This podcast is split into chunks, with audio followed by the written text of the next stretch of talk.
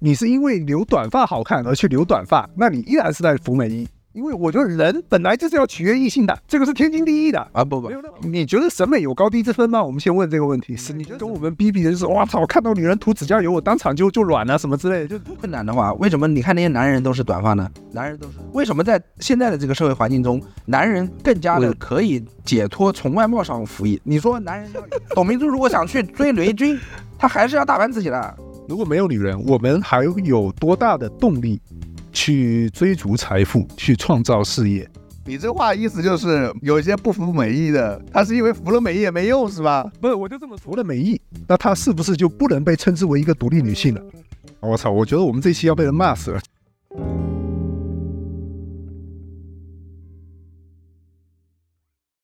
大家好，这里是直男烧杯的第二十九期，我是仲甫。大家好，我是曹老板。大家好，我是贝奥。我们这一期聊一个话题啊，这个话题的起源是这样的，就是我女朋友发了一个豆瓣的帖子给我，你知道吧？然后你女朋友是一个会看豆瓣小象的女朋友是吧？豆瓣小象是什么东西？你发的那个群主不是什么叫小象什么来着的？对因为我是不怎么看豆瓣的，尤其是这一类群主，我是不太看的，所以我不太清楚你在说什么。反正 anyway，我女朋友发的这个给我。大概就是一张照片，上面有两个长头发的女孩子，反正有点名气吧，我不知道是干嘛的，因为我没去了解。结果在下面的讨论里面，就大家就提出来说：“哎，他们留长头发了，所以这个也是服美役。”先不说别的，你先解释一下什么叫服美役？你是完全不知道是吧？我让你做功课，你啥都没干是吧？不是，我现在知道了，我现在知道了。服美役，你们两个以前都，你们俩都没听说过吗？我以前没听说过。我以前听说过，但是我没有查过这个词儿，我只是根据上下文朦胧的理解了一下这个词儿，我至今还没有查这个。那你对它的理解是什么呢？我对它的理解就是说，可能大部分指女生啊，可能说是女生为了把自己打扮成符合男性审美取向的一个形象，她会给自己增添额外增添一些不舒服的打扮吧，我猜是这样的。OK，都我理解，差不多，差不多。就这个词儿，一看就是从什么服劳劳役上面来的嘛。你服美役，就是你为了美，额外的给自己增添了很多这个形式负担、精神负担。我说的形式是行为做事的那个形式啊，形式负担、精神负担，包括操作上的不便利，只是为了形象好看，并且这个好看可能是仅在男性或者说是在大部分男性眼中看来好看，可能女生她不觉得好看。所以我觉得，可能这个叫服美役。我讲的对不对？有没有一个官方的解释呀？这个词儿？我没有去查官方解释，因为这个本来就是一个有点互联网词汇嘛。我觉得肯定会有不同人有不同的解释，这个是很正常的。贝奥是怎么理解的？我就是查了一下呀，他大概意思就是说，呃，这个女孩她打扮是为了让男性愉悦，讨好男性，但她其实内心并不愿意。如果她做这件事儿，她叫服美役。反正我觉得这个概念本身挺有意思的啊。但我先问问别的，就是因为我们这边在谈的是说。留长头发算不算服美役？我以前对服美役的理解就属于说，比如说比较极端啊，私处整容，对吧？类似这种东西，啊，啊，私处整容就是你不是理解的比较极端，你是关注的东西很有意思。不是，还有一些，比如说抽脂，是吧？或者是可能包括一些什么去痘痘的这种小手术啊，或者什么之类的，包括整容啊这一些方面啊。我之前其实没有细想说服美役已经最多最多啊，最多最多，比如说到穿高跟鞋可能算，但我之前没有把留长头发算在服美役里面。那如果留长头发把它划进去，我觉得这个话题就挺有意思的，因为你会看到那个帖子下面啊，女生跟女生之间吵得不可开交，你知道吗？就关于留长头发是不是服美役这个事情，大家吵得不可开交，然后就有很多里面也有一些女孩子就把自己寸头的照片就贴出来了，就说你看。我现在我是寸头，我有资格说你们这帮人是服美役的吧？就这种感觉，就是女生之间吵得不可开交。如果我是一个就是特别男权的或者特别厌女的一个男的，我看到他们吵得这样乱七八糟的，其实还挺开心的，你知道吧？是吧？就是有一种资本家在看着工人在争谁是公贼，是吧？哎，有点那个感觉，你知道？就他们内部吵成一团，你知道吗？而且还挺刻薄的，有的有些话其实挺刻薄的，女生跟女生之间也挺刻薄的。那就说到说这个头发，就单论外貌而言啊，我们还是用一个非常直男的视角来讲，你们一般是更喜欢长发还是短发的女生呢？我是更喜欢长头发的女生。就比如说同一个人吧，同一个人，我总是觉得长头发比短头发要好。这个是一个非常直男的思路，我知道，但是没有办法违逆自己的生物本性，就非常简单。我也差不多，我就是就是短发女生，我也有喜欢的类型，但是我感觉整体上好像我喜欢的更多的是长发女生。就是那个短发你喜欢的短发的女生，她如果变头发变长了，你会更喜欢，对吧？我印象中留短发的我喜欢女生，但是不会突然间留个长发。但是你假如嘛，假如嘛，我不知道，没试过。但是如果长发的女生，就是我喜欢的比较长发女生，她留长发挺好看的。她如果突然间剪短发，就有有很多是垮掉的，就是确实垮掉了。分手啊？不不不，分手不会。我我 我好像我好像前女友让我想想有专门理短发，好像还没有啊。对，好像还没交往过短发女生。对，所以你的前女友们都在服美役。啊，那不是，我不觉，我不觉得他们就认识我之前就是长发，然后我也没觉得他们好像不愿意留长发，好像没有说哪个是说我就得我就得留短发才是我自己那种，好像没有吧？喂，我跟你讲，我小时候就是你们两个这种思维呢，处于我小学幼儿园的阶段，我小学幼儿园的阶段就 是就是喜欢说 长头发的女孩子。随着我越长越大，你知道吧？就是开始稀奇古怪，对，开始稀奇古怪了。我就能接受很多这种多元的审美。哎，实话实说啊，就是不是？哎，我觉得你讲的是你在讲两回事儿。多元的审美我也能接受，我也不是说不会喜欢上短发的女人。我们在纯粹比较头发的长短嘛，就是同一个女人，她长发跟短发，我至少百分之九十通常是喜欢长发的那个款式。我觉得你的这个比较就是有本身就是有问题的。为什么？就像不同的人适合不同的发型一样啊！我觉得就是有一些女人，她短发就是比长发好看，就是有这样的一些女人。对，有一些是这样。对，会有吗？会有啊，会有啊！我跟你说，你现在想到短发的女人，我脑海中第一个反应出来的是马伊琍那张脸。我承认，因为她那个脸确实很有代表性嘛。那其实你看到过，我看到过一些女星啊，因为我身边的女孩子留短发的确实不多啊，就很少见。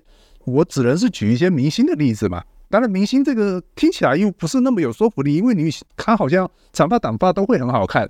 但是我会认为说，有一些女明星她就是短发要比长发好看。比如说，我觉得凯拉奈特利她短发的时候就非常帅气，非常棒。那个哈里贝瑞，我觉得她这个短发也是很好看的。所以我是能够接受这样的一个一种情况的，就是确实有些女生她短发就是比长发好看。但是回到这个话题本身来讲的话。我觉得这些女孩子在谈论这些问题的时候，她们也指出来了，就是如果你是为了你是因为留短发好看而去留短发，那你依然是在服美役，理解我的意思吧？对吧？啊，是的，是的，就是它怎么好看，就是你留的好看就是服美役是吗？那应该怎样呢？我觉得福美役这里我们要区分一点，就是说。他福美，他是有一个明显的，就是你屈从于男性的目光。对，我觉得应该是得。也就是说，这个女人她如果做一件事儿，她自己不觉得好看，或者不觉得明显的好看，她的女性同胞们也没有觉得明显的好看，但是男性觉得明显的好看了，所以她忍着巨大的不便利，甚至是痛苦，然后去依然去这么打扮自己，这才叫福美役。哎，我一直觉得这个概念里面有一些非常模糊的地带啊，就你刚刚说的这一套东西看似有理。但是其实里面有一些非常模糊的地带，比如说，我认为男女是相互塑造的，我们的择偶标准是对方塑造的，这个前提你承认吗？我们的择偶标准是对方塑造的，我没听懂。男性的择偶，那不是不是，就是不是择偶标准啊，说错了，就是好看的标准啊，不是好看，不光是好看，就说你是否是一个好的伴侣，或者说让对方觉得你有性魅力的这个标准，其实是对方塑造的，知道或者异性塑造的。肯定啊！我如果女性不是普遍的觉得八块腹肌、六块腹肌有吸引力，男人谁他妈天天没事在那减肥啊？我靠，对吧？这可不一定啊。是啊，你想说什么，曹老板？我觉得没有任何问题。你如果要说服美意，是吧？你把它定位就是取悦异性，我觉得没有任何问题。因为我觉得人本来就是要取悦异性的，这个是天经地义的啊！不不，没有任何问题。我这个世界上还有同性恋啊！你这么话说的太绝对了。啊，对对对对对还有同性恋，就是取悦他想要与之与之去干嘛的啊？干嘛？不管是长期关系、短期关系的那个性别，对对对吧？那个人群，就是我们作为一个个体，或者说某一性别的个体，我们都要服役。可能男人服役，很多女孩子会讲啊，你看男男人不会去在自己的外貌上面下那么大的功夫去干嘛的，对吧？但男人要服别的役嘛，不一定是服美役嘛，服前役是吧？哎哎，我觉得这个有有点意思啊。我跟我一个女性朋友我们聊，我说我们下一期要讨论这个流畅化是不是服美役这个话题，她就问了我一个问题，我在群里面也问你们呢，结果你们没有人回答我这个问题。男性每天刮胡子，他是服美役吗？如果是从便利的程度来说，我觉得真不是，真不是。为什么？因为不完全是，至少不完全是。为什么？因为很多男性他是留胡子更好看的。你的意思是男性留胡子在女性那边更有吸引力是吧？不是，不是这个意思，就是有的男人他留胡子，他是在服美役；有的男人刮胡子，他是在服美役。大部分男人是每天刮胡子的，对吧？我至少我是每天刮胡子的。我觉得如果是按照从便利程度来说的话，我不应该每天刮胡子，因为我每天刮胡子，你每天有一多一道工序，多一道加工自己的工序，出门之前你肯定是麻烦的呀。但是我现在仍然会不自觉的。不是不自觉，就是固定的每天刮胡子。那这个是不是有一种？我个人是觉得，大部分东亚男性他留胡子比不留胡子要邋遢和没有魅力。我跟你说，我在我每天中午吃饭、晚饭吃饭的时候，在我公司的食堂里面，我就看，因为很多程序员嘛，我就让看他们的外貌、穿着打扮。很多程序员他不讲究，他就在那留胡子。大部分留胡子的男性，东至少我我觉得东亚男性吧，他们不好看的。不是你说的那种留胡子，是他们没有打理的留胡子啊。留胡子是需要打理的，朋友是要剪出一定的形状的，你知道吧？所以我建议就是说，你说的这个东西就是打理胡子，不管是留还是剃，其实都是需要打理的，对不对？打理胡子本身，你说它是不是服美役？我我觉得是，某种程度上是对。你把取悦异性的行为如果都当当做是服美役的话，那我觉得就是。但是我认为说，其实很多人他们在讲述这个过程中的时候，他们会多加一个前置条件，就是你觉得，就是你只是为了让对方觉得你好看，你自己不觉得好看，或者说女性或者说跟你同性的人并不觉得好看。我觉得这其实这个概念本身在逻辑上也是非常模糊的呃，因为我感觉还是我前面说的那个道理啊，人对自己的好看与否的这个塑造的形成，其实不是自己塑造的啊，是别人塑造的。这就跟我后面的一个问题就相关了，就是通过打扮外貌而实现一种悦己。我觉得这个概念也是很模糊的，也是有点问题的。因为外貌本身，你是要通过外在的反馈来传达到你自己的，给你自己一个反馈的，你是需要通过他人的反馈才能得到的，对不对？外貌是一种跟别人建立反馈机制的这样一个过程。你说这个东西，我只是在，比如说你打扮完了以后，你不出门，我就在家里照镜子。首先，我觉得这种情况比较少。你非要说这种情况是越级，我觉得甚至都不能成立，因为你心里面已经有了一套外面的标准，然后你自己在屋子里面用这套标准在镜子前面审视自己，然后你告诉自己，我这是在取悦自己。我一直觉得这套说法好像哪里有问题。我也觉得这套说法有点虚伪吧，就是因为很多女生会喜欢说，哎，我们打扮，把自己打扮的美美的，不是为了取悦你们男人，我们就是为了自己漂亮，自己就开心。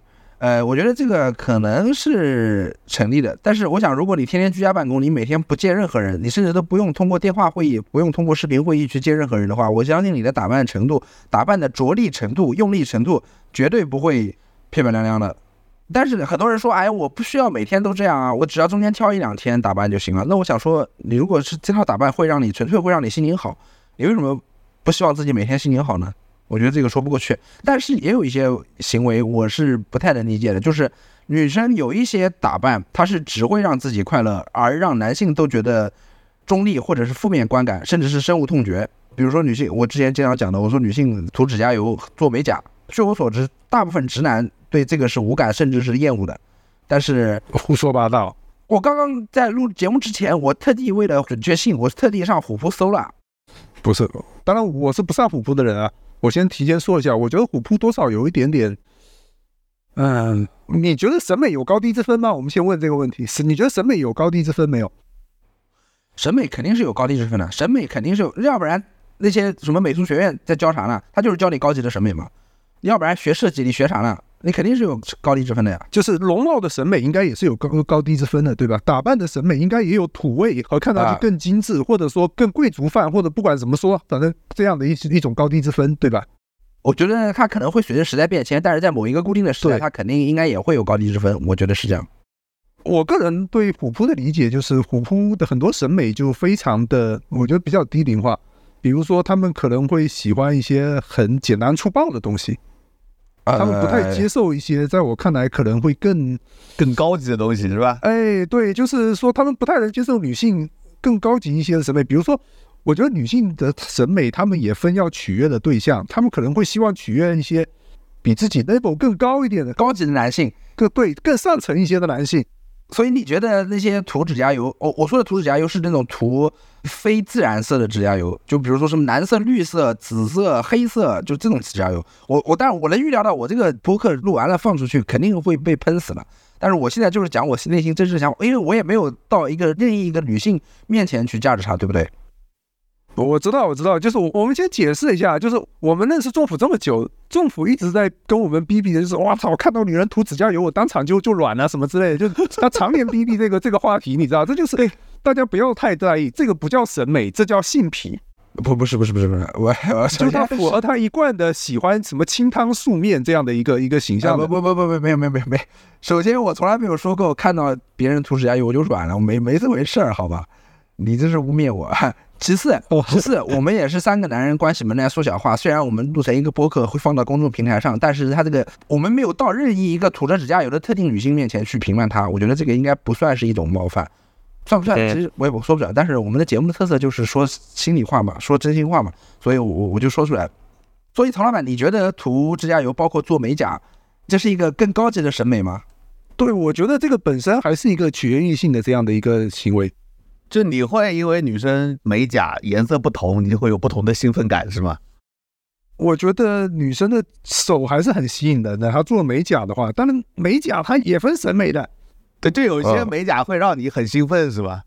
有的美甲是还不错的，对不对？那有的美甲你就会觉得土土的，这个很正常，对吧？比如说呢，我很想知道什么颜色让你兴奋。我现在不一定想得起来了，但是会有一些特别的图案。现在女生的美甲搞得很特别的，就是会有一些，比如说不仅仅是一种颜色，它甚至会是一些图案。你就说什么图案，你就说什么图案让你图案让你特别兴奋。哎，也不是说特别兴奋，就是我觉得哎蛮吸引我的，当然不至于说直接就嗨起来那种啊。比如说，那比如说，比如说什么？哎，比如说我记得有一个女生当时涂的是百事可乐。百事可乐那个 style 的那种、啊那种感觉的那个 那样一个美甲，哎，我就觉得还挺可挺好看的，就是蓝色的背景，然后上面有一些百事可乐的那些色彩元素在上面的。等一下，百事可乐的色彩元素不就是美国国旗的色彩元素吗？不就是法国国旗的色彩元素吗？不就是俄罗斯国旗的色彩元素吗？蓝色是主要的，蓝色为主的，对吧？那我会觉得哎挺有意思的，蛮特别的，对吧？就类似这样子的一些情况。脚趾甲呢？脚趾甲我关注的比较少，哎，我还真是关注的比较少。你这个问题问，啊，不是，不是啊，那个曹老板，我觉得这个时候我们要引入一个第三方了。不要你评价你对女性涂指甲油，包括做美甲，你是一个什么样的观感？我是无感，就是可能政府他是不喜欢，我是无感。就是比如说我女朋友或者我以前女朋友，我经常他们会问我这个指甲好不好看，就是两只指甲嘛，涂的不同的颜色，问我哪个好看，经常问这种问题。但是我是一点感觉都没有，真的一点感觉都没有，不是你涂和不涂比呢？我也没有感觉，就是完全都是无所谓，你不要太 不要嗯太奇怪就行了。就真的吗？我是真的觉得那些涂的紫色、蓝色、黑色，你是看到就恶心是吧？感觉你这个人中毒了嘛？感觉你这个人吃了什么不健康的东西？你这个变异了，甚至你是个异形，是吧？是个异形，你看对吧？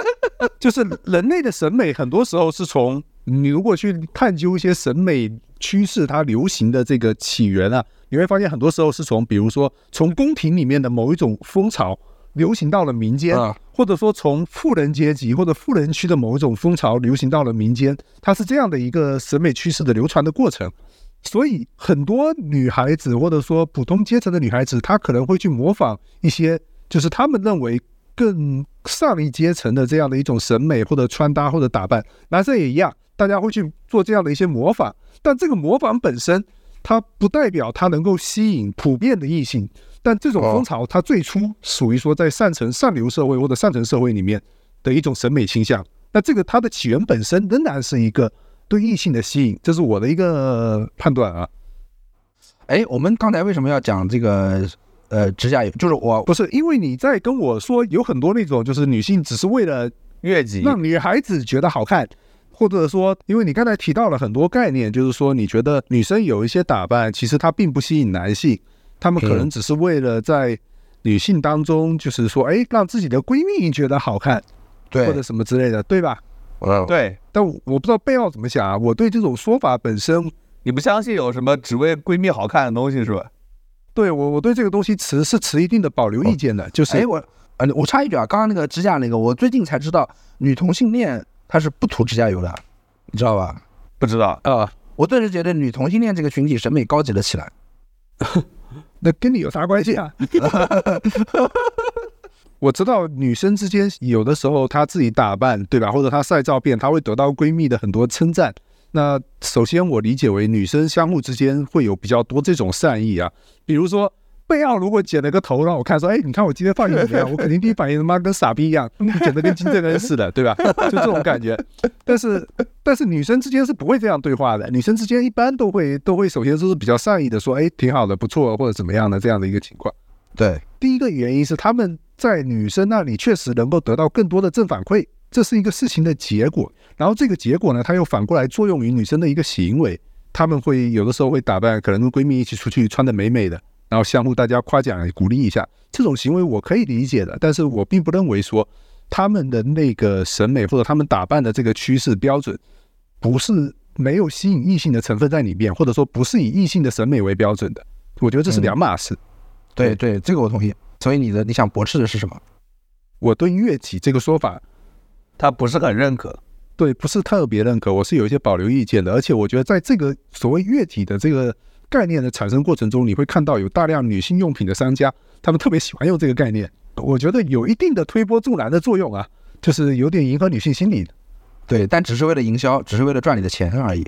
是为了营销，但营销本身没有错嘛。营销当然是因为女性本身有这样的一种需求嘛。比如说，现在很少有女生愿意去讲，或者说至少在知识分子圈里面，很少有女生愿意承认说我打扮或者我穿的好看，或者说我化妆，哎，是为了吸引男人，好像这样子就很 low 了一样。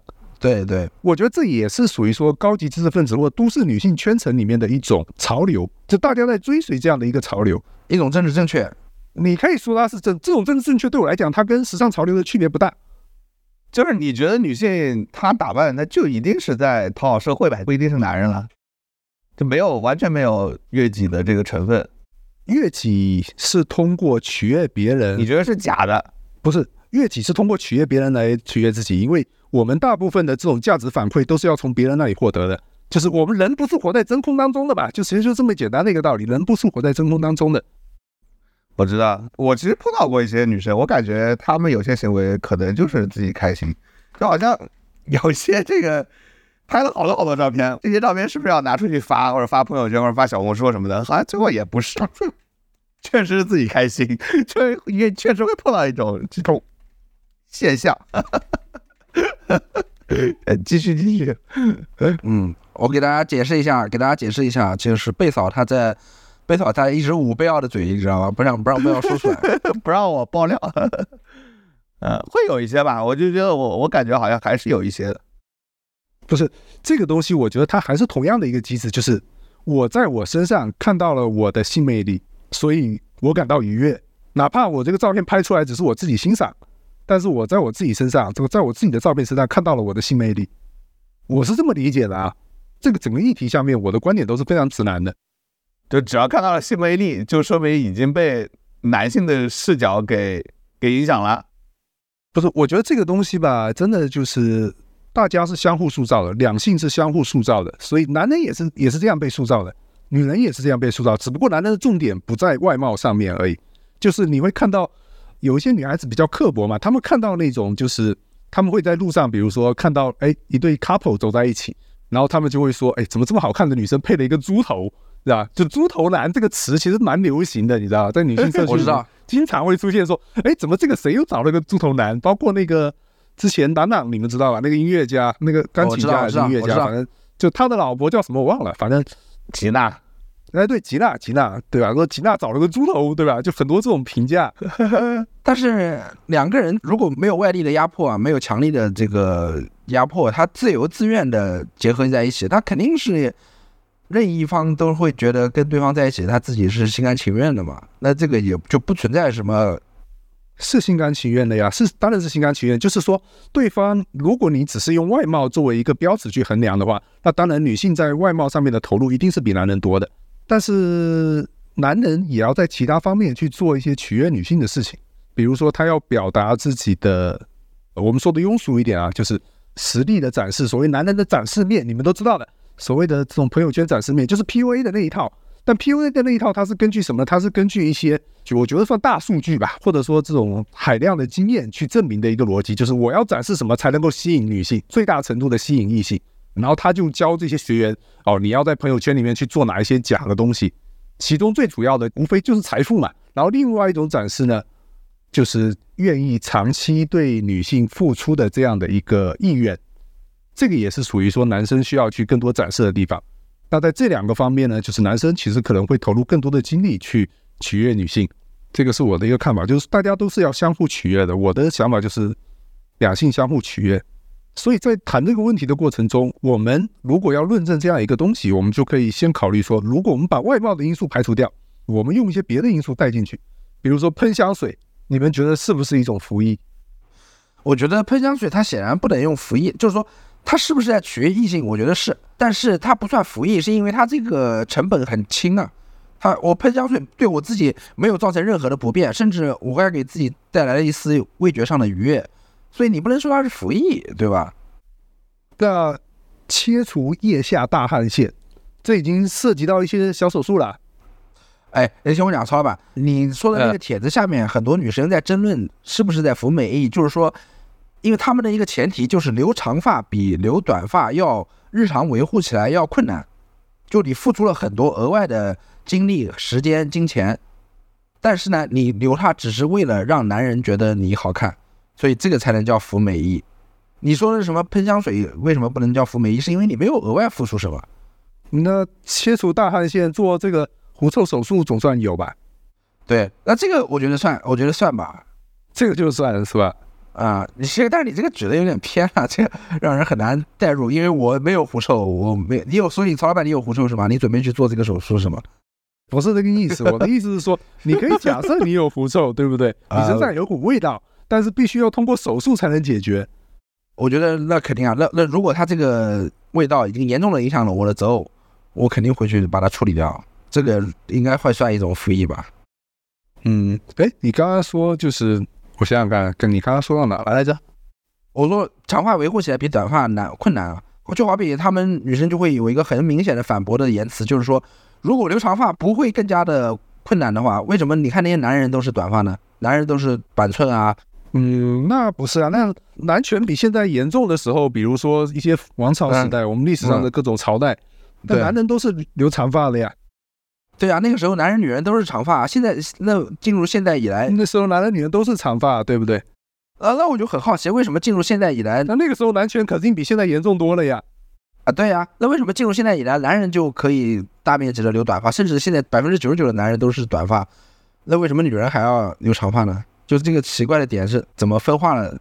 不是，我当然我承认短发比长发容易打理，这是毫无疑问的。啊不不不，那个帖子下面也有人不这么认同，他认为短发你要定期的去剪、去打理、去修理、去整形，就是做出型来。但长发你只要一直留就行了。但是我说实话，因为我你们两个应该都没有留过长发吧？啊，没有，我是留过长发的。我只就在不久之前，我头发是披肩的，就是可以扎辫子了。根据我的经验，长发确实是比男，那因为我对自己的这个发型的要求也没有达到女性的那么苛刻的程度了，因为我留个长发就纯粹是长而已，它只是长，它没有任何的型。但是即便是这样，我也觉得长发比较难打理，因为我每天洗完头，我洗一天洗两次头，我洗完了之后还要吹，我一天吹头发的时间就有二十分钟到半个小时，所以就还是感觉确实长头发更加难打理，这是我的经验。那你要完全从好打理的角度，那光头最好打理啊？光头最好打理吗？我不确定啊，因为光头你还要实时的去把它保证它是在光头的那个长度，那也不一定更好打理啊。对，所以很多人就是说。讲留长发是冯美仪，是因为从这个维护难易程度上来讲的。没有我，我承认它维护的成本可能要更高一点啊。就从我个人的体验上面来讲，我觉得长发确实打理成本肯定是比短发更高。但是你要说舒适本身，是一个非常主观的概念。如果这个女生她觉得她留长发她是舒适的，那我觉得这个没有任何问题啊。当然，这个舒适里面，舒适的来源里面，可能就是她觉得我我留长发更好看。你说它这里面有取悦男性的味道吗？我觉得肯定有，但我觉得这没有任何问题。我就是觉得所谓服美役，男女都要服役。我我觉得这个里面还有一个需要辩证的。你说男女都要服美役，这个我是认同的。不是都要服役，都要服役，都要服役，都要服。但为对，我们就说服美役，就说服外貌的役。为什么在现在的这个社会环境中，男人更加的可以解脱从外貌上服役？你说男人要有钱，对吧？男人要有房有车，男人要怎么怎么样，要有经济实力，这是另外一回事儿。就是为什么男人可以选择？哎，我，比如说，呃，我们常说男人你要吸引女人嘛，你要么就是有金钱，要么就是有这个什么，要么你就长得帅。男人为什么可以在这么多维度当中自由的横跳，自由的选择？而女性？你即便是做到在对吧？你你是董明珠，你如果你去择偶的话，你仍然要把相当一部分精力花在自己的外貌上。就是为什么女人想服？我不觉得呀。董明珠如果她真的想择偶，她真的想择偶，我觉得她不太需要去打理自己的外貌。不是吧？你现在不要把想象成董明珠在跟你择偶，她跟你择偶，她确实不需要打扮。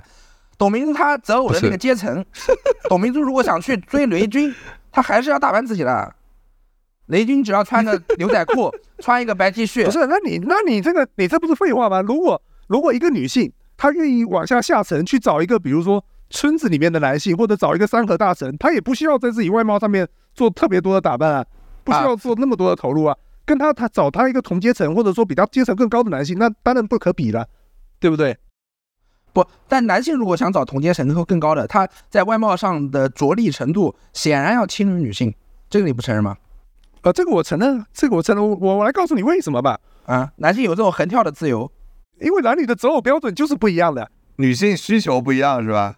对，男人就是喜欢喜欢女生长得好看的女生，女生喜欢有实力的男人，是这样的。你听我讲，你说的这个择偶标准的不一致，它也是外生的，它是塑造的，它不是说哦，这个上天老天就规定了，男人男性是这种，女性是这种，它不是的。我觉得它这个跟女性有，你证明给我看吧。我不是证明给你看，我隐隐的有一个直觉，就是说 这种择偶标准的差异，就是男性可以反复横跳，女性必须要再花百分之五十以上的精力在自己的外貌上。哪怕你是一个女强人，哪怕你是一个事业成功的女性，或者是你在自己的专业上卓有建树的女性，你仍然要跟你同阶级或者更高阶级的人。不是，我来告诉你为什么？因为女性的财富在男生的择偶当中，它就。占比就比较低，你你理解吧？但为什么它的占比就是很低的？为什么呢？对不对？那为什么男性的财富在女性的择偶当中就要占比更高呢？是啊，呃，不是为什么呢？这我觉得这说明男性不是都男性跟女性都要背负自己的十字架，是不是这么一个结论？呃，不是的，不是的，我觉得这个反映出来女性在当今的社会是没有男性自由的。我觉得反映了这么样一个现实，为什么呢？是因为男性就是说某种程度上是不是反映了女性在积累财富上更困难？用不要用那种虚的说法，我们把财富换成一个实物，好吧？男性为什么要有房？就是为什么两个人二十多岁、快三十岁要开始考虑婚姻的时候，为什么常常是男性要有房？为什么雄鸟要筑巢才会吸引来雌鸟？你告诉我，这个是不是一个社会塑造的？是不是鸟类社会塑造的？哎，我觉得这个比喻是很可疑的。我不觉得当今社会男性要有房和雄鸟要筑巢，我不觉得自然界的现象和人的这个生物上的。这么一个社会现象，它是有可比性的。这个表面上是相似的，我承认，但是它这个中间的连接是很可疑的。我觉得这个背后可能反映出来，男性在积累财富或者说积累房产上，它是更容易的。所以你一定要有男性有房。如果是女性要有房的话，但是这个社会的财富传承或者说这个房产的传承又是沿着父系的这么一个传承下来的话，那你这个社会上大部分的婚姻是？我们对现象，我们对观察到的现象是没有疑问的，你知道吧？但疑问在于这个现象它到底是原因还是结果？啊，对吧？我们两个的区别在这边，它到底是一个原因还是结果，对吧？贝奥你怎么想？啊，废话，贝奥肯定给你。我们引入了一个不公正的判决者。我我并没有说啊，我什么都没有说，什么都没有说，所以才需要你说呀。我们下次可以把政府踢出去，再找一个，再找一个真正的直男少尉是吧？再找一个就没意思了呀，这样就一次通过。真正的直男少尉。呃，不，不要，不要，你怎么讲？你你说你的意见，我我不知道啊，就是这鸟类社会跟我们人类社会有相似的结果，是不是因为就这种结果是不是因为生物性的东西导致的？就是必然会导致这种结果呢？没有，就是我只能说有一种解释。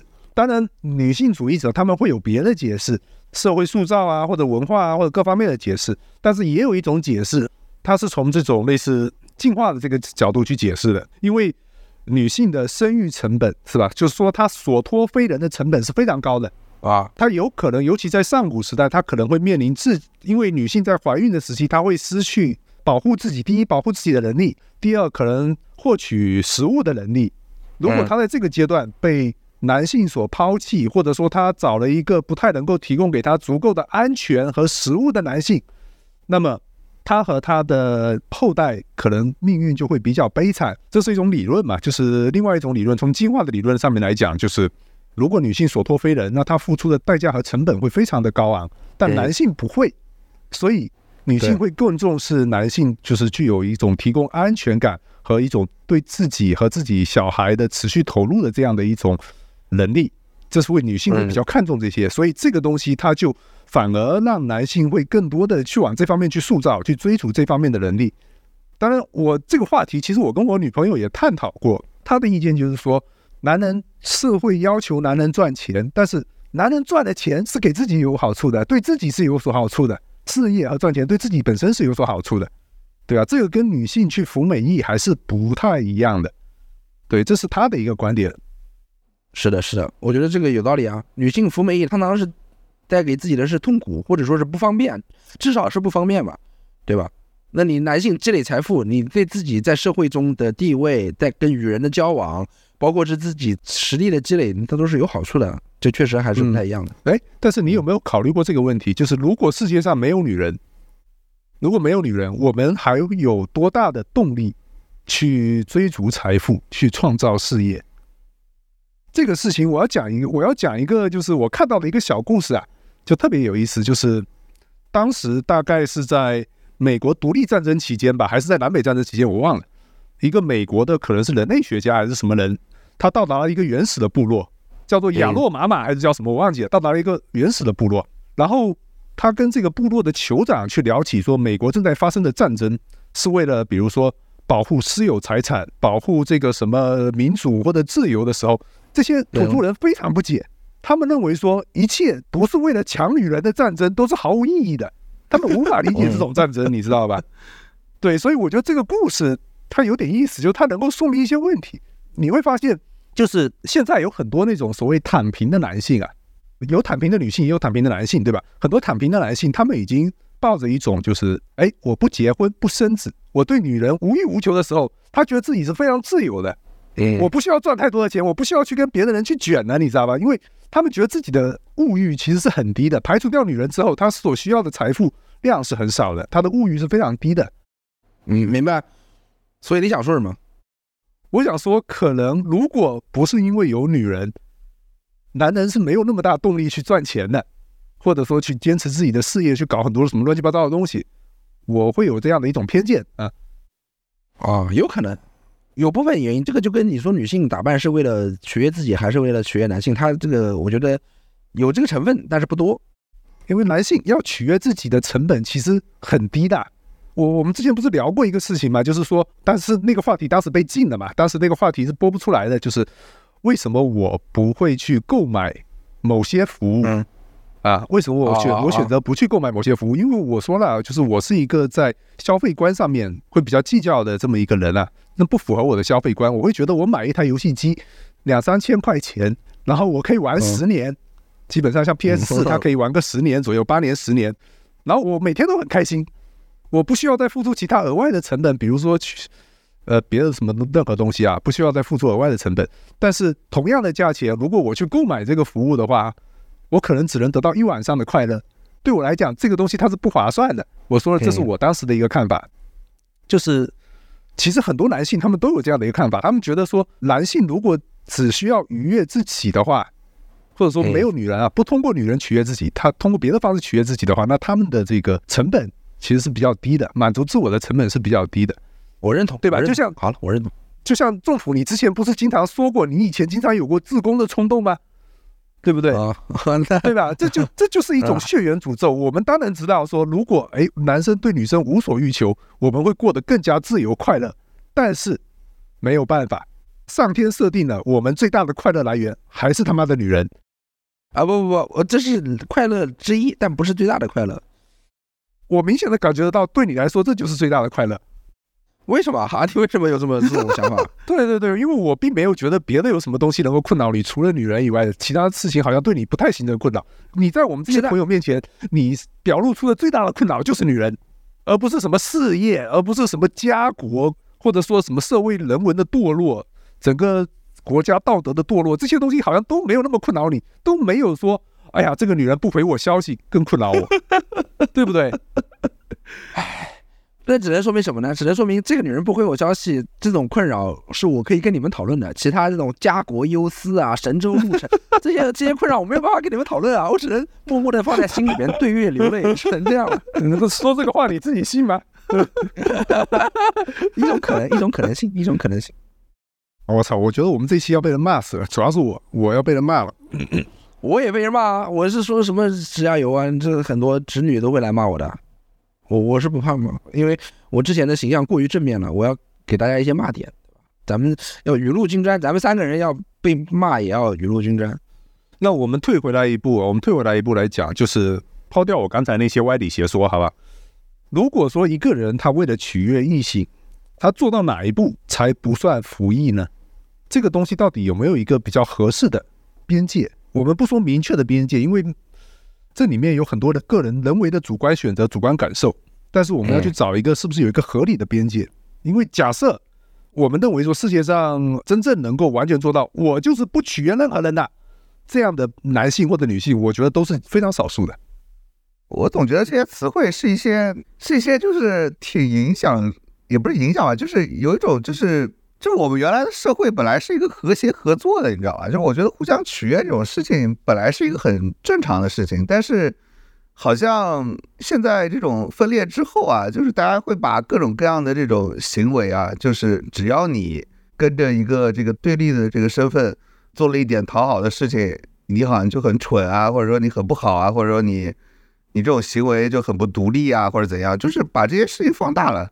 我觉得你你像经济合作一样，你说我们这个经济学是吧？讲这个面包师，他做面包，他并不是说我是为了去讨好那些买面包的人，他本身只是为了赚钱是吧？赚钱最后还是为了满足自己的需求，这是一种经济的和谐。我们和谐，就每个人其实他做事并不主要，并不他的真正的目的并不是为了讨好对方，他是为了获取对方的比如说回馈啊，他的回馈这是一种交换。我觉得在这个容貌的这种上面也有很多，其实本质上是交换。你到底觉得这件事儿好不好？本质上还是你所获得的东西到底让不让你能 cover 掉你这个你这个痛苦吧？你如果能 cover 掉，你比如说你讨，你说你在讨异性的这个欢心，但是你的目标本来就是择偶，你就想让自己喜欢的男人啊，喜欢的异性多看你两眼，或者因为你的打扮他愿意跟你交往，或者甚至跟你怎样。他的目的，你的目标如果是这个，那我就算我打不打扮，我让我自己的另一半高兴，我觉得没有什么。我觉得每个人其实只要活在这个社会上，多多少少都会付出一些成本来获取这个交往嘛。就是很多，反正这种本来这个社会的一些合作啊、一些交换这些事儿，现在被一个一个拿出来拨开了。你啊，好像你被欺负了，好像你是个工具人，好像你怎样？其实本来就是一个很正常的一个一个交往，这就好像这个。你去工作，大家就说你工作就是在被剥削，然后你在你在受压迫一样，一下就好像不能有任何的和谐的关系，不能有任何的合作，大家共赢的一种情况了，就全都成了一种，是吧？就好像一些就是我们现在这种中美关系不好，大家好像就是我要独立于你，那个我要独立于你，好像再也回不到曾经的一种和谐的关系中。我觉得现在就是全都是这种东西，就很可怕，你知道吗？所以，我其实觉得这个事儿本身不是个事儿，就是你讨好谁，这又怎样呢？你为自己活有有各种方式啊，你跟人合作，你你讨好别人，别人反馈你，这也是一种为自己活的方式啊。我觉得这没有什么问题。哎，升华了，升华了，对吧？我觉得只要在大环境里面没有一个具体的压迫和具体的强力去指导你干一个具体的事情，那我觉得怎么做都是个人的自由。我愿意服美役，我他妈服役服到死。对我从服役中得到了一些乐趣，我从服役中，不管是我得到了对方反馈的乐趣，还是说我自己自我压迫、自我的变态，我我最后成了一个大变态，我在这个服役中获得了一些爽点，获得了一些快感，那都无所谓，只要是没有一个强力的压迫，我觉得是都可以的。刚才贝奥说的那个东西啊，他觉得现在比如说对立比较厉害啊，或者什么的，都觉得哎自己好像被对方占了便宜，或者说跟对方如果说有一些任何讨好或者取悦对方的行为，都会觉得是自己阵营的这种叛徒这种情况。我想跟你们讲，我今天不是让你们去查一下那个概念嘛，叫米格道，对吧？嗯，叫米格道。哎，对我就知道你们他妈肯定没查，就是就是这种观念。比如说，有些女性她会说，这个结婚的女性是婚驴啊，或者说女性她如果打扮自己可能是媚男或者什么情况。我跟你讲，有一个流派，他妈的在男性当中就是相正好相反，不是正好相反，他是男性的这个流派，属于男性里面的这个流派，他叫米格道，就是我们。不要跟女人恋爱，不要跟女人结婚，不要为女人做任何的付出。我是觉得，随着社会的发展，各种各样的思潮都会冒出来，这个无所谓。我觉得这个也不需要苦口婆心的去劝说，他不愿意合作就不愿意合作了。没有没有没有，我没有打算劝说，但是我想指出的一点就是，你会看到很多这种放弃自我的这些男性啊，或者说这个放弃放弃自我，不是放弃自我，或者说放弃择偶的这种米格道男性。或者包括其他那种，像刚才我跟你讲，觉得男人应该活出自我，更自由，只要把女人放下就能活出自由的话，这个东西，除非他自己本身已经在基因上面就已经比较生理上面和基因上面就比较性冷淡了，否则的话，我觉得这并不是一种主，可能甚至不是一种主动的选择，而是没得选择。但是他们要为自己的处境找到一个合适的逻辑。我不是说，哎，不想去讨好女人。你看，他们对那种取悦女人的男性，他们会有一个说法，比如说美国那边叫 White Knights，白色骑士，他们是非常鄙视这种人的。现在中国也有一个类似的词汇叫沸羊羊，这个网络词汇 就是没听过，就是媚女，就是你这个男的他妈的讨好女人，为女人付出很多，哎，在这帮男人当中是非常鄙视他们的，你知道吧？但我总觉得这一帮男性当中，其实很多人他们本身自己就存在择偶的困境，这并不是他们的一种主观的选择，而是说。我可能确实没法得到异性的青睐，所以我要改变我的标准，我的标准，我的世界的标准，就我对自己的定义权就要改一下，就不再是以获得异性的欢迎为一个标准了。那我在想，女性当中可能也有一部分人是这样子的。既然我无法适应主观的审美标准，OK，我就彻底放弃它了。因为不管我服不服美意，我在择偶市场当中的权重都不会更高，那我就换一套标准，我觉得也没问题。是吧？能说服自己都可以，嗯。但我觉得你这又要被喷了。我这句话肯定要被喷的。你这话意思就是有一些不服美意的，他是因为服了美意也没用，是吧？不是，我就这么说。我很少见到说就是容貌底子好的女孩子，然后对自己不进行任何的容貌建设，完全完全放弃自己的外貌建设。我很少见到这样的女孩子。这里一定要同样。同样，我也很少见到说，是吧？确实有创造财富能力的男人，有非常强的创造财富能力的男人，他们主动放弃的自己这种，就是说，哎，我就要去躺平了，我就要隐居了，是吧？我就不要女人了，我不想用财富吸引女人。是你没有这个能力，你知道不是你的选择，这是你没有能力，朋友。啊，不不不不，之前不是说那个龙泉寺出家的嘛？什么清华北大高材生去龙泉寺出家的嘛？这些人。在世俗意义上来说，我们都会觉得他们是有至少在世俗上来说有财富创造能力的呀。但是他们选择出家，虽然那个谁柳智宇后来又又还俗了，又还俗了，对啊，他又还俗了呀，对不对？你都不用说这些了。那个佛教协会、道教协会的那些会长还是副会长，跟女尼姑搞在一块，男女双修的这种事情也是有的呀。哎哎哎，你是找疯了是吧？你这回头人家告我们，我操！呃，不是，这个已经爆出来过了呀，这个是公开的新闻啊。你是觉得那些出家的人，那些躺平出家的人，不是都是混不出来的，是吗？你宗教是另外一个问题，宗教真的是另外一个问题，好吧？我觉得宗教，宗教可能真的是它可以一定程度上的压制欲望。对，你就不用说佛教或者道教了，包括基督教当中也有一些很禁欲的流派的，对吧？呃，我对此持保留意见，因为我觉得就把它类比成这个阶级斗争嘛。很多说提倡，哎，我们要搞工人运动，我们不要跟资本家合作的那些人，他好多也是大知识分子出身啊，好多也是家境殷实的这个小知识分子吧，大资产阶级吧都有。那你不能说他们在传统的轨道里边混不出样来，但是他们仍然会选择这种啊投身工人运动啊，投身，因为他们觉得这可能是代表着更先进的这个生产关系，或者说他们可能觉得这些是代表着更未来的一种模式，所以你不好说他们是在旧轨道中的失败者。这个问题我们讨论不下去，为什么？因为讲不了这个问题。我如果我们要真的讲，是讲不了的，嗯，讨论不下去的。OK，哎，我说这个只是为了打个比方，就比如说很多女生说在那儿纠察队，说你这个是不是服美役，那个行为是不是服美役，她去做纠察队，或者她提倡不合作，也不代表她在传统的轨道跟男人讨好男人，或者说你说的严重点媚男，说的轻一点就是讨好男人，她不代表她在这个赛道里边混不出来。呃，不是，我相信是有人能混出来的，或者说有可能是他本身自己条件也不错，他单纯是为了信仰去这样做的。但是我相信，在一个这种运动或者市场里面，大部分人不是这样的，不是出于这种原因而进入一个市场的。有一些人是为了，比如说，就像我说的，它是一种文化潮流。那么还有一些人，他确实是重新为自己定制一套标准。嗯，那我来总结一下吧，就是说，我觉得他们提出“服美役”这个概念啊。最大的用途是什么？最大的用途是警醒那些其实本来内心根本就不想服美役，但是他懵懵懂懂，他没有这个概念，他不知道自己可以不服，他可能因为家庭环境啊，因为社会舆论氛围啊，他觉得他自己去做这些事儿是天经地义的。但是有一天别人告诉他，哎，你这个行为你可以不这么做，你可以不服役。但是呢，他心里面他权衡了之后，他确实觉得把这个放下，把面向异性、面向我想要讨好的那个性别。的这种讨好的行为，把它放下之后，我的人生确实会更轻松，并且我确实会感到更愉悦、更愉快。那么我就把它放下了，我就不再去服美役了。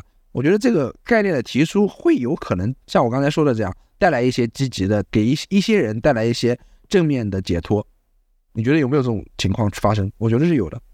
哎哦，我反问一句，你觉得米格道这个东西会给一些人带来积极正面的解脱吗？给一些男性也会啊，也会，也会是吧？OK，对。对这些概念的提出，它不是一个纯粹没事儿找事儿，纯粹的一个无理取闹，它不是的。它我没有说过，我没有说过他是无理取闹、没事找事啊，我没这个意思啊。是是，我们今天讨论不就是想为这些概念找到一些正面的意义嘛？反正我是觉得是他们可能会给那些之前。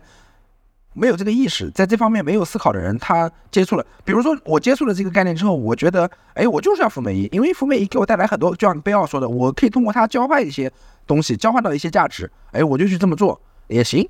但是呢，你是经过审慎的思考的得出的这些结论，我觉得没有问题。其实我就一个标准，就是我觉得在不影响身体健康的情况下，你对自己是有绝对的处置权的。因为有一些人，他确实走的比较极端，就像我说的，可能他会做一些可能伤筋动骨的一些手术。我觉得这个其实是完全没有必要的，就是你的选择空间其实是很多的，确实不需要那么追求极致在这一方面。但是同样呢，我觉得取悦异性，它不应该成为一件值得诟病的事情。你不能因为说，哎，反思了你在男性审美这个框架下面感觉受到的一些束缚。还有一些枷锁之后呢，哎，转过头来给另外一些女性套上了另外一种枷锁，我觉得这个是很奇怪的事情。啊，对，陶老板讲到这点，我又想起来说了，如果即便你是要做一个美意纠察队，我要把女性生活中的方方面面的细节都揪出来，看看她们是不是这个行为是不是在服美意，你的矛头也不应该冲着女性去，你可以在泛泛的呼吁，但是你不应该具体的揪着某一个具体的女性去说你不应该这样，你要那样。那你如果是真的是这么做，你跟男人有什么区别？你跟你那些你讨厌的男人有什么区别？最后一个问题，其实很多女孩子她们在讨论这个问题的时候啊，她不单单是讲说服不服美意的问题，而是说，你如果做了这些服美意的事情，OK，你就做吧，但是你不能一边在服美意，一边又标榜自己是个独立女性。这个是他们主要的一个论点，对吧？那我就问一下，比如说政府，你的想法，你觉得一个女孩子，她如果自己对外貌上进行了打扮，她有取悦异性的这样的一些行为，服了美役，那她是不是就不能被称之为一个独立女性了？哇，这个问题有点复杂呀，我们三两句话之内讲不清楚。你临时问我的话，我会觉得，我会觉得仍然是独立女性。我既然是独立女性，我就有自主的讨好男性的自由，我也有不讨好男性的自由，但是。我只要没有受到外力胁迫，我选择了讨好男性，这不会抹杀我独立女性的身份。好的，那我们就以政府的这句话作为今天的结尾，好吧？啊，大家记住啊，他说了这样的一句话，是吧？你们可以看一下，是不是这句话是不是挺值得喷的？没关系，反正政府是会看评论的，你们喷他，他是看得到的。不是，我想问，女人有没有可不可以独立的讨好男性，独立的选择讨好男性？女人有没有这个自由？工人有没有权利独立的选择不加入工会？我接受更低的工薪资标准。我来告诉你们一点，就是我觉得这里面你刚刚举了工会的例子，我觉得因为这里面有一个同生态位竞争的问题，它就是一个同生态位竞争，就是你会发现在历史上面 任何情况下面是吧，都是异端比那些嗯无神论者、比那些呃信别的教的人更加可恨。这就是一种同生态位竞争，就是我反正我的话就放在这里了，就是公贼和这个工会工人他们是同生态位竞争。所谓这些女性之间的战争、男性之间的战争，都是他妈的同生态位竞争。你的对手确确实实很多时候就是你的同性。我最后说一点，我不同意陶老板这个论断，但是我已经没有办法回答他了，因为我十二点要开会，好吧？可以，我们下一期下一期继续，好好好好，好好，先这样，拜拜拜拜。好，拜拜。拜拜拜拜。